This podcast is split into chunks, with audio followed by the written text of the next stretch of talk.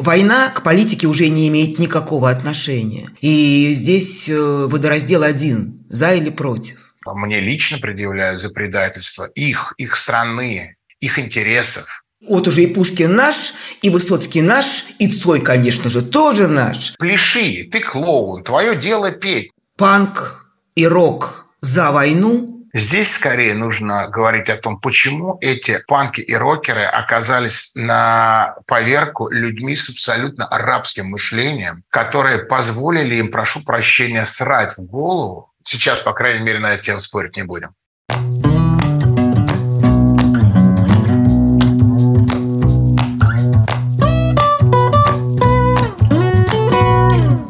Добрый вечер, дорогие друзья, дорогие зрители, дорогие наши подписчики. Это канал The Insider Life. Меня зовут Ксения Ларина. И, как обычно, каждую неделю мы встречаемся в таких больших интервью с людьми, чье мнение нам интересно и важно, и, надеемся, для вас тоже. Сегодня у нас в гостях в нашей виртуальной студии Дмитрий Спирин, он же СИЦ, бывший лидер группы «Тараканы», хотя я не люблю слово «бывший». «Тараканы» самораспустились, но как бы дело их живет, это называется. Дим, привет Приветствую вас, здравствуйте. Ксения, привет, привет всем зрителям, подписчикам из Буэнос-Айреса. Ура! Где нас только нет, это называется. Перекличку такую делать и понимать географию, вообще масштаб. На самом деле нас больше, потому что мы везде. Они только там вот на этой вот одной шестой части туши, суши, простите. А мы везде, это очень важно. Вот ваши ощущения хороших людей и правильных людей в контексте сегодняшних событий больше или все-таки меньше? Или меньшинство, как пытаются представить в России?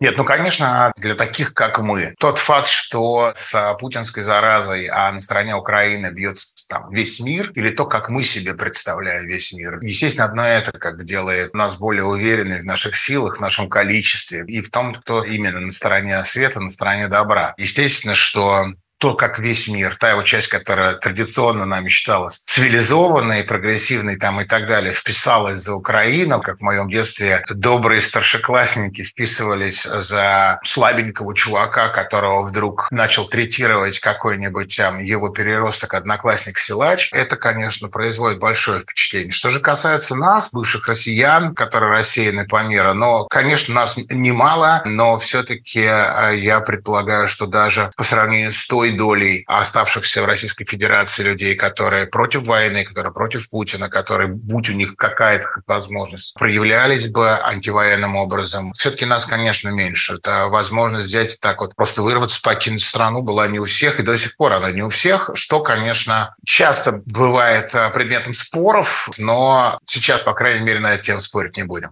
С кем-то общаетесь из России? Очень мало.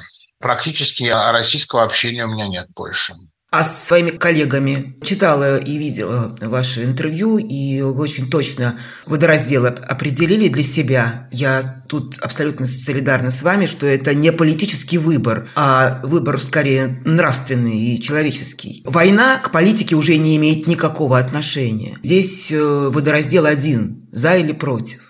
Теперь это так, да, теперь это так. По большому счету, конечно, все прочие резоны и причины можно вынести за скобки, потому что на данный момент речь идет о том, готов ли ты вписываться за агрессора или ты не готов, или ты хотел бы встать на сторону жертвы, которая максимально пытается от этого самого агрессора обороняться. Что касается коллег, с которыми я общаюсь, их, в общем-то, и тех, кто релацировался, тех, кто является моим единомышленником или чьим единомышленником являюсь друзья а относительно войны, их немало, и я считаю, что это сливки на самом деле, что такие э, ребята, как, к примеру, Макс Покровский из «Ногу свело», или Noise MC, или группа «Порнофильм», или группа «Луна», масса других, может быть, менее известных ребят, с которыми я так или иначе на связи, с которыми я состою в одних и тех же чатиках, с которыми я созваниваюсь или переписываюсь в Телеграме. Их очень немало. И мне это общение ценно. Я рад, что мы оказались единомышленниками. Я рад, что мы нашли эту возможность покинуть эту страну. Этим только своим действием, хотя бы только этим, задекларировать свое нежелание участвовать даже опосредованно, даже пускай э, не напрямую в этом кошмаре. А ваша группа «Тараканы», как внутри, не было ли раскола такого? Да, как только война началась, этот раскол обозначился. До этого, как и во многих других коллективах, не только творческих, у нас было подобие, когда ты относишься к чужим странностям именно как к каким-то ненормальностям, на которых каждый человек взрослый имеет, наверное, право. Вот он вроде бы как играет а там по прогрессивной группе, которая воспевает демократические ценности, либеральные свободы, поддерживает оппозицию в Российской Федерации, так или иначе, тем или иным способом выступает против диктатуры и тоталитаризма, но при этом подписан там ВКонтакте, например, там на паблике, связанные с ДНР и так далее, да, и в мирное время это казалось, ну, каким-то смешным, забавным, может быть, немного ненормальным, но э, окей. Не казалось, что это несет какой-то вред, хотя, конечно, выглядело странно, а как минимум противоречиво. Но, естественно, как только началась война, как только Путин объявил о начале так называемое СВО, это абсолютно всех рассадил по своим окопам, все расставил по своим местам, все точки над «и» нарисовал. Вот. И э, раскол в тараканах, да, обозначился практически немедленно. Так что это тоже во многом повлияло на те темпы, с которыми а, группа самоликвидировалась, прекратила свое существование даже номинальное. Хотя на самом деле, если уж на чистоту, то мы уже фактически не существовали как минимум год перед этим, потому что власти перекрыли нам кислород практически целиком. А, у нас менялись концерты, у нас запрещались целые туры, по нам звонили даже в московские и питерские клубы и предупреждали, что на самом деле до начала войны они делали крайне редко них были возможности, как правило, блокировать а, группам, а, попавшим в черные списки, концертные выступления в регионах. Московских промоутеров и клуба они практически не трогали, либо ну, понимали, что шансов мало. По нам были очень упорные звонки, нас там снимали с э, телешоу, нас пригласили на вечерний Ургант, и в день вылета моего, я уже тогда жил в Будапеште, в Москву, э, шоу было отменено, вместо нас другая группа была. Ну и так далее и тому подобное. Так что можно сказать, что по факту мы как Действующий коллектив уже не существовали около года, и просто война и вот этот раскол политический, он э, спровоцировал необходимость оформить это несуществование, как бы официально о нем сообщить.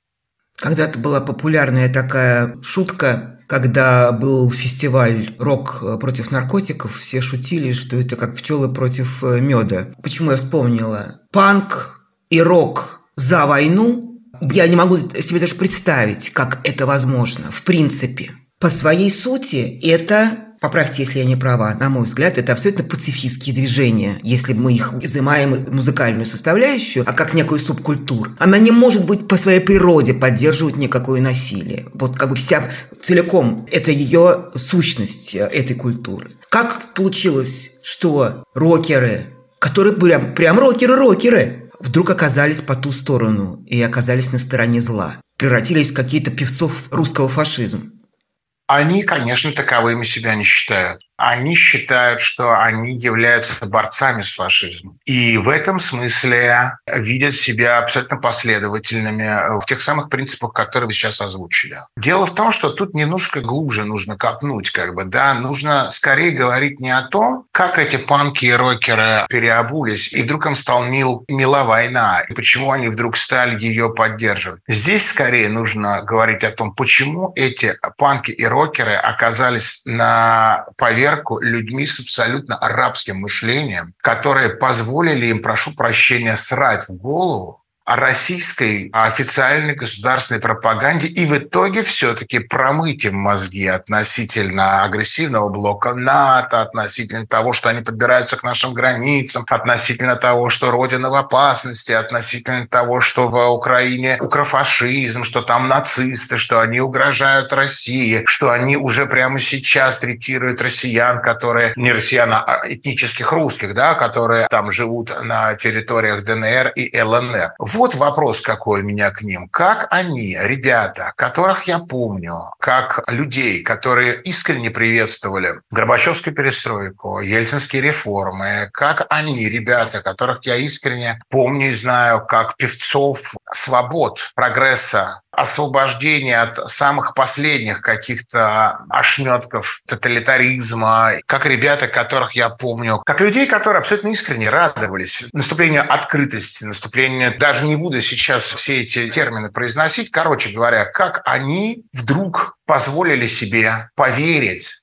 лжецам, поверить тем, кто на свой флаг выдрузил принципы удушение этих самых свобод. Превращение человека да, в винтик. Абсолютно. Вот. По превращению человека в раба. Как они этого не увидели, как они это приняли, как они этим прониклись, как они позволили этому всему влиять на них. Потому что я там и люди моего круга, да, они над всем над этим только угорали, над всем над этим, над этим смеялись. Нам всегда казалось, что эти попытки там государственной пропаганды российской, путинской этой риторики и так далее, не существует людей, на которых они могут повлиять. Или это какие-то совсем уж глубинарии, у которых ну просто ну нет в принципе никаких представлений там о демократических свободах, там о праве выбора, о праве слова, ну нет, оказалось, что огромное количество людей в совершенно разных слоях российского общества оказались подвержены этому. И если вот здесь вот провести черту, да, в моих там рассуждениях, то на самом деле все это здание, о котором мы сейчас говорим, да, вот переметнувшихся, что называется, рокеров и панков, оно уже будет выглядеть немножечко в другом, чуть более логичном свете для нас. Потому что в этом ключе, с того момента, как они поверили Путину, они уже являются продолжателями своих собственных собственных принципов. Они борются с тоталитаризмом, правда, западным. Они борются с нацизмом, правда, украинским. Отстаивают свободу своей страны, своей отчизны на суверенную демократию и так далее и тому подобное. Они вам скажут, что они не видят никаких противоречий все смыслы переворачиваются. Но метафора, вот иллюстрация того, о чем вы говорите, что они сейчас э, активно копируют Z-культура, э, вся построена на культуре прошлого. Просто они ее как бы перемалывают и присваивают себе. И вот уже и Пушкин наш, и Высоцкий наш, и Цой, конечно же, тоже наш. Песни Великой Отечественной войны, над которыми рыдали и наши родители, я сама да, любила да. их, они еще да. превратились вот в какие-то кошмарные, пошлые, мерзкие вещи, которые символизируют войну, нынешнюю войну, да, захватническую, агрессивную. Как, опять же, говорил пчелы против меда, фашисты э, топят за фашистов. Понимаете? Ну как так может быть? Нет ли ощущения у вас, Дима? Я спрашивала у многих музыкантов, задавал этот вопрос поскольку все-таки музыка, которой вы занимались, и рок-музыка, это все культура прямого действия. Она напрямую работает. Перед тобой стоит танцпол, и они тебя слышат. Слышат каждое твое слово, каждую твою интонацию, каждый твой порыв. Нет ли ощущения, что все зря? Что вот вы с ними работали-работали? Это же целое поколение уже выросло. Мне кажется, что во многом ваша, например, публика пересекалась с э, аудиторией Алексея Навального. Это вот а, приблизительно, наверное, тот же контингент, что называется, тот же электорат. По моим ощущениям, наш зритель все-таки остался чуть в прошлом. В большей степени это люди, которые как оказалось, наши ценности не слишком разделяли, они их не чувствовали, они их не видели, несмотря на то, что вы сказали, я абсолютно с этим, с этим согласен. Рок-музыка нашего типа – это прямой посыл, что называется, со сцены прямо в мозг, да, но тем не менее, так как мы всегда старались быть в течение 30-летней нашей карьеры, насколько это возможно, внутри жанра разнообразными, а и сочиняли песни совершенно разные, и на разные темы, и в разных подходах, хотя в одном жанре. Тем не менее, так получилось, что у нас было много разной публики, по-разному оценивавших и видевших нас. Были люди, которые пришли к нам, к нашим песням, к нашей музыке, вообще минуя политическую составляющую или острую какую-то составляющую, социальную составляющую наших песен. Были те люди, которые были именно ею и привлечены. Были те, кто слышал только радиохиты, которые, как правило, были, ну, нейтральные, скажем так. Поэтому, если говорить о пересечении, например, какой-то рок-аудитории с э, теми же людьми, которые выходили в поддержку, например, Алексея Навального, то у группы порнофильмы, к примеру, ее значительно больше. Я вижу потому, какие огромные аудитории сейчас порнофильмы собирают за границей. То есть это аудитория абсолютно сопоставимая с теми концертами, которые они играли в России, а в некоторых странах и в некоторых городах годах даже больше, чем то, что такая группа, как порнофильмы, на, на своем самом большом пике российской популярности могла собирать в России. То есть их аудитория уехала за ними. Либо она частично сформировалась из тех россиян, которые уже к моменту начала войны были в стране. Поэтому, что касается непосредственно меня, то ощущение того, что все было зря, в этом ощущении я прожил достаточно долго. Я прожил в нем, ну, прямо месяцы этой войны. Как мне кажется, именно в случае с тараканами количество людей, которые искренне всерьез разочарованы нашей антивоенной позицией, и предъявляет нам за предательство, мне лично предъявляют за предательство их, их страны, их интересов, а это количество, оно абсолютно запредельное, оно просто невероятно большое, оно давящее. Я, конечно, никогда не читал паблики других групп, ну, настолько же много, насколько после начала войны паблики тараканов. Вот, поэтому мне сложно сравнивать. Но, по крайней мере, что я слышу из общения, с теми моими коллегами, которые также высказываются против войны и релацировались, ну, у них поддержки больше, у них проявленных единомышленников больше. А вот. Почему, как я сказал, я барахтался в этом чувстве только несколько месяцев, и оно стало постепенно уходить, потому что было несколько десятков, наверное, сообщений раз, когда наши поклонники слышали уже в ранее мною данных интервью о этом чувстве разочарования и пытались меня как-то ну, успокоить или подбодрить тем, что они объясняли мне, что вот, мол, мы, например, да, люди, сохранившие рассудок, сохранившие критическое отношение к нынешней российской власти и топящие против войны, против путинизма и так далее, мы, может быть, не стали такими бы, если бы не твои песни, которые мы когда-то услышали, которые на нас повлияли. И кто знает, сколько таких людей сейчас рассыпано по всему миру или осталось в России. У нас нет калькулятора, который нам помог бы подсчитать. И тем более у нас нет калькулятора, который помог бы подсчитать, какое количество людей нашими песнями, тем, что наша группа существует, существовало, мы спасли от э, попадания в окоп э, со стороны Российской Федерации. А какое количество, может быть, со стороны Украины в этот самый окоп, ну, что называется, сподвигли пойти. Поэтому, да, еще раз повторюсь, таких линеек калькуляторов еще пока не изобрели. В этом смысле, как бы, да, а спасибо этим ребятам, которые мне э, слали эти сообщения. Я действительно стал видеть немного по-другому, как бы это, и в целом меня это радует, и я удовлетворен. По крайней мере, чувство разочарования не столь острое уже. А вот скажите, когда вы на нашествии выступали, это был 15 наверное, год? Я догадываюсь, о каком именно нашествии да. вы сейчас хотите спросить. Когда у вас было такое абсолютно антивоенное выступление, антимилитаристское, даже, наверное, так мы скажем, больше. Да. Как вот публика э, восприняла тогда ваш демарш? Это была ваша аудитория или это была уже совсем чужая аудитория?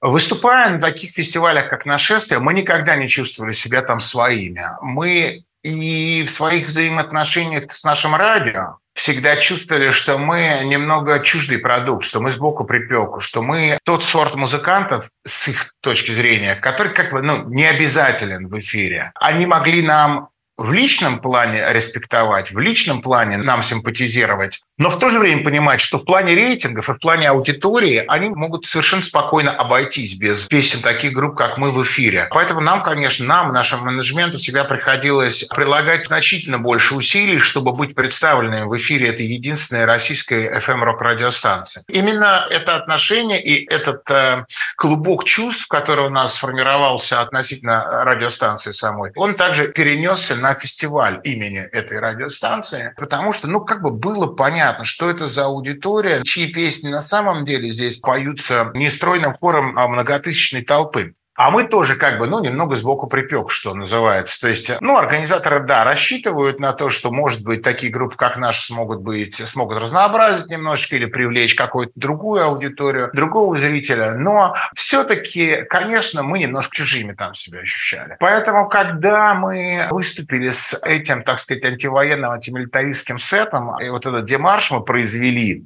А там танки уже стояли в это время? Уже были? Да, конечно, именно поэтому мы это и сделали. Это было результатом ну, достаточно длительного периода размышления о том, стоит ли нам вообще ехать туда или имеет смысл отказаться от сета. Но мы все-таки решили, что действие лучше бездействия, что появление лучше отсутствия, какой-то перформанс лучше пустой сцены, а, и поэтому решили, что мы будем говорить об этих танках, мы будем говорить о, об этом сотрудничестве крупнейшего российского рок-фестиваля с Министерством обороны. Ко всему прочему, мы еще и понимали, я, по крайней мере, понимал, может быть, не все мои коллеги по группе понимали это, что это сотрудничество не просто так. То есть, ну, например, если два года назад его не было, а два года назад был тринадцатый год, а сейчас это появилось, это явно означает, ну, то есть, как бы какой-то линк на а, крымские события здесь, несомненно, есть. И это просто попыток общей милитаризации общества, нормализации какой-то истерии военной. В нас пытаются внедрить идею о том, что соседство военной техники, мобильных военкоматов и вообще военных на поле рок-фестиваля с рок-музыкой, с песнями свободы, с пес... антивоенными песнями, с песнями пацифистскими – это норма, как бы, да, и мы к этому должны привыкать. Это наша новая норма. То есть, может быть, мои коллеги, еще раз повторюсь, не все это понимали. Может быть, зрители фестиваля нашествия не все это понимали. Но для меня лично это было абсолютно однозначно. Поэтому захотелось выступить именно таким образом. И если отвечать на, прямо на ваш вопрос, то, опять же таки, я был тогда относительно шокирован. Ну, а как же опять шокирован? Вот принимая во внимание все вышесказанное, принимая во внимание то, насколько изначально мы всегда относились к а, полю нашествия как не совсем к своему зрителю. Но даже если принимать это во внимание, то, конечно, неприятно поразило, насколько количество негативных отзывов на это превышало количество позитивных. А что инкриминировали, интересно, то, что... Ты артист, пой. Мы не хотим об этом слышать. Твое дело петь. Мы заплатили деньги, и пляши, ты клоун, твое дело петь. Не надо лезть туда, в чем ты ничего не... А, а совершенно обычная россиянская вот эта ватническая позиция, которая чуть позже, после начала э, полномасштабного вторжения Российской Федерации в Украину, как раз и обрела вот весь этот разнообразный спектр мнений от э, «не все так однозначно», до «всей правды нам не скажут», «большим дядям виднее», или, или в самом начале они считали, что есть некий договор договорняк, как они это называли, если помните. Ну, вот это вот как бы мы россияне, мы хотим, чтобы нам пели, мы не хотим, чтобы нам э, тыкали в нос всякими острыми проблемами, уж тем более мы не хотим, развлекаясь, потратив на поездку из Кемеров э, под Тверь неделю своего ежегодного отпуска, который всего две недели длится, мы не хотим, чтобы нам в уши срали проблематикой какой-то. Когда это все началось? Ведь мы сейчас э, говорим и про нынешнюю ситуацию, и про 24 февраля 22 года, которое все в корне изменило. В мире, не только в нас. Мы говорим про 15 год, который следует за 14 Но все, что мы описываем, все, что произошло с обществом в широком смысле, не только с публикой нашествия, с обществом, с российским, будем все-таки в этом смысле откровенны. Когда это случилось, на ваш взгляд, когда это началось? С приходом того самого, как его тогда во всех газетах называли, «Who is мистер Путин?», да, кто это такой? Вы помните вот свои первые впечатления, когда этот человек э, появился в качестве уже лидера страны?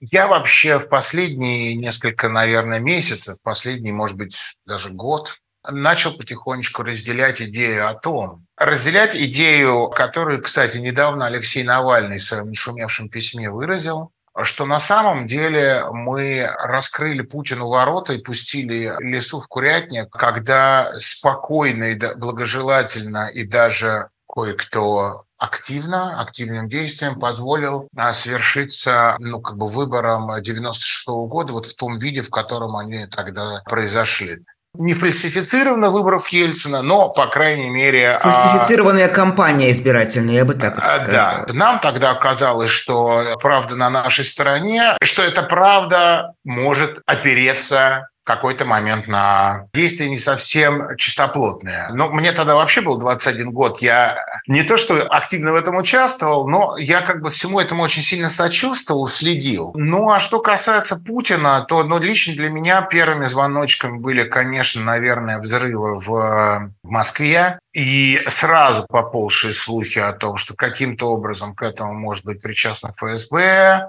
и эти слухи были настолько устойчивы, что они, в общем, до сих пор живут, и они оформились уже в документальные фильмы, книжки исследования, которые, кстати говоря, запрещены в Российской Федерации были еще тогда, когда ничего не было запрещено, а это уже было запрещено что, в общем, говорит о том, что действительно, наверное, для властей это достаточно болезненный контент. Лично для меня оформилось представление о том, что эта власть несправедлива и что она будет использовать любые методы, включая самое грубое давление, самые грубые подтасовки, самые грубые, в чем-то даже уже сталинистские методы, э, это когда они э, возбудили дело против Юкоса, против Ходорковского. Что интересно, уже тогда было проявлено, что они действуют, опираясь на как бы мнение народа. Как Сталин, как бы, да, он э, все свои репрессии проводил как бы от имени простого народа, как будто бы это люди попросили его там, ну или, по крайней мере, советский народ полностью поддерживает все подобные репрессивные действия. И, кстати говоря, некоторые потомки э, этого тогдашнего народа действительно поддерживают до сих пор. Поначалу мы демократического правительства, демократической страны такого не ожидали. Но потом оказалось, что да, они действуют хитро, потому что вызвать по-настоящему народную волну, по-настоящему широкую волну народного недовольства тем, что они закрыли олигарха, они очень точно рассчитали, что этого не произойдет, потому что они симпатизируют олигархам.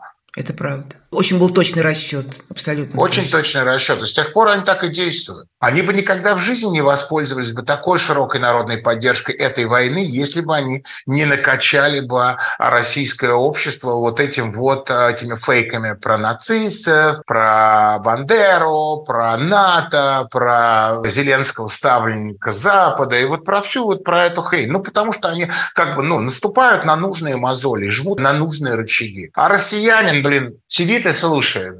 Да, я вспоминаю одну из самых моих любимых пьес э, абсурдистских «Ионеско. Носороги». Как раз пьеса о том, о чем мы сейчас с вами разговариваем. Кстати, всем рекомендую э, прочитать ее. О том, как постепенно жители одного города начали превращаться в носорогов. И это происходит постепенно. Сначала кожа начинает изменяться, потом вдруг появляются какие-то волосяные покровы, потом вот прорастает вот это вот на носу, лесу, и ты как бы гримируешь, думаешь, что ничего страшного. Нет, ну не видно, ну тут-тут замажу и все. Конечно, то, что сегодня вот мы наблюдаем, опять же, возвращаясь к российскому обществу, это то самое постепенное превращение. Как вам кажется, возможно ли какое-то внутреннее сопротивление этому? Если ты находишься там, не здесь, здесь понятно, здесь уже ничего не действует, эта радиация не доходит, когда мы не внутри. А люди, которые вот в этой кислоте живут там, есть ли какая-то возможность сохранить себя – как вы думаете? И если есть, то какая? Что делать?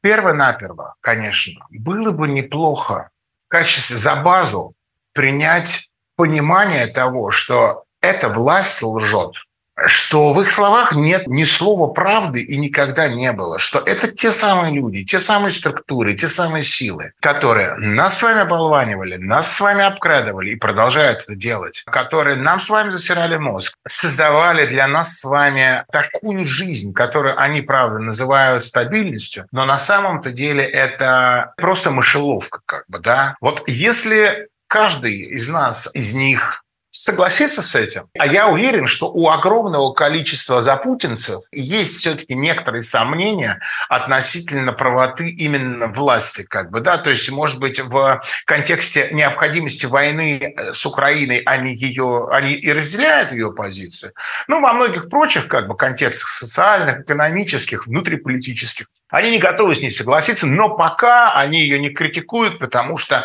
у страны тяжелое время. Если эти люди согласятся с тем, что эта власть а, насквозь лживая, она состоит исключительно и только из людей, которые заинтересованы в личной наживе, которые заинтересованы исключительно и только в агрессивной экспансии, а которые заинтересованы только в том, чтобы держать их за рабов и так далее. Это их создает а, фундамент а, того самого внутреннего сопротивления. Если ты не допускаешь ни единой мысли о том, что где-то они могут быть правы, ты готов разделять их точку зрения, то ты продолжаешь сопротивляться. Потому что тогда ты полностью отменяешь лично для себя, в отношении себя, восприимчивость к, к пропаганде. Ты полностью отменяешь необходимость в целом а, слушать то, что они говорят. Ты полностью отменяешь психологический механизм, когда знаете, они сейчас начали говорить так, ну, что поделать, война уже случилась, и нам приходится жить в этих обстоятельствах. Мы ничего с этим не можем сделать. Но нет, как бы ты можешь, ты можешь сопротивляться внутренне, ты можешь не соглашаться внутренне. И вот как бы если ты, еще раз повторюсь, вот этот вот фундамент каким-то образом для себя соорудил, да, то ты даже можешь вот этому чувству сопротивляться. Просто еще требуется какой-то внутренний стержень, какая-то внутренняя вера как бы в свои собственные силы. Потому что не все, вернее, очень немногие готовы, пускай незаметно, не проявляясь, но все-таки отличаться от большинства. Если бы на это были готовы абсолютно все, то тогда, ну, не знаю, панк-рок не был бы андеграундной субкультурой, да, которая как бы объединяет вокруг э, определенного стиля музыки людей, которые готовы выходить и говорить, я не такой, как ты, я не такой, как ты, я не такой, как большинство, я не готов думать, как большинство, я не готов разделять ценности большинства. Вот. Просто огромное количество людей не чувствуют эту готовность, эту силу внутри себя. Поэтому они, может быть, и не согласны, они, их, может быть, и шокируют эти новости, которые обрывками а, долетают до них из оппозиционных каналов или международных каких-то средств массовой информации. Однако все за, и я не могу быть против, потому что я не хочу быть белой вороной. Эту силу, конечно, надо каким-то образом себе воспитывать.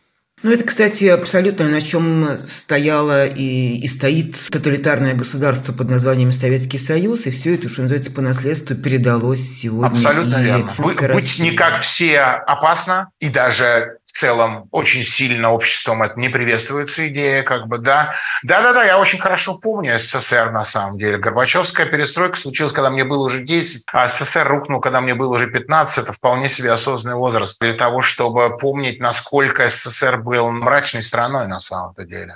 А вам говорили, Дим, кто-то, что ты, куда ты лезешь? Ну не лезь, ну хватит уже. Чего ты в самом деле в политику за тебя несет? Я имею в виду из э, вашего круга, из э, музыкантов или из э, группы. Говорили? Ну вот, например, тот самый музыкант, с которым у нас как бы произошел, что называется, политический раскол перед непосредственно объявлением о том, что группа сам распустилась. А вот он а, был человеком, которому песни петь об этом норм, непосредственно ходить на демонстрации а, и митинги в поддержку оппозиционных политиков, это уже лезть лезть в политику означает. И вот это для него был водораздел. Как ему казалось, инспирироваться этими темами, вдохновляться ими для создания творческого продукта можешь, в этом ничего такого нет.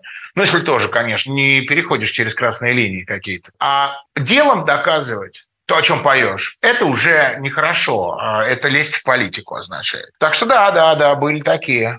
Но это такой разрыв шаблонов абсолютно, выражаясь научным язык, языком когнитивный диссонанс. Это я могу вам тоже сказать на примере вот э, театра. Театр Вахтангова э, играет э, спектакль «Война и мир». Абсолютно антивоенный, поставленный Римасом Туминосом, э, который, как известно, уже не, давно не в России и тоже был врагом народа назначен, как гражданин страны НАТО. Этот спектакль они играют. Там нету имени режиссера, но они играют этот спектакль. Но при этом театр открывает Бастрыкин, хлопает по плечу артистов, говорит, вы нам нужны, вы не пятая, не шестая колонна, вы нужны своей стране, своей родине. Или эти же артисты, которые произносят тексты Толстого, и прекрасные, и убедительные, потому что они талантливые люди, они потом этим же ртом читают какие-нибудь убогие стихи Z-поэтов во славу наших воинов, которые бьются за, против фашизма на чужой земле во имя нашего будущего. Вот как это совместить? Или это действительно как-то не жмет у людей? Я не понимаю, как это можно совмещать в одной ну, Мы голове. Мы же говорили про рок-музыкантов, как нам кажется, как нам казалось, а, переметнулись, да, что называется, переобулись в воздухе. А я думаю, что с театральными актерами, а, с, вообще с любой творческой интеллигенцией, с теми людьми, которые, ну, что называется, в софитах, в свете, видны, слышны, с ними то же самое абсолютно. Нет, конечно, есть искренне верующие, да, которые просто Путина любят, Навального ненавидят, тоталитаризм им комфортнее и приятнее, демократия и либеральное общество для них дискомфорт, беспредел, хаос и разврат. И поэтому они за это топят. Есть какое-то количество людей, которые все понимают ровно так же, как и мы с вами, но они компромиссные, им надо семьи кормить. Куда они поедут? Это их страна. Они обязаны продолжать здесь работать. Это как раз те самые, которые придумывают массу благородных отмазок про зрителя, которому тоже нужен отдых, который постоянно в этом мрачнике находится, и они как бы служат музом и в тяжелые для страны времена помогают своему зрителю отдыхать от тяжелых для страны времен, как будто бы это не они сами эту самую страну в эти времена башкой окунули. Но ведь есть и э, еще просто те, которые конъюнктурщики. Да, он верит в то, во что верим мы с вами. но для него важнее просто свои карьерные амбиции, для него важнее намного возможность зарабатывать на жизнь.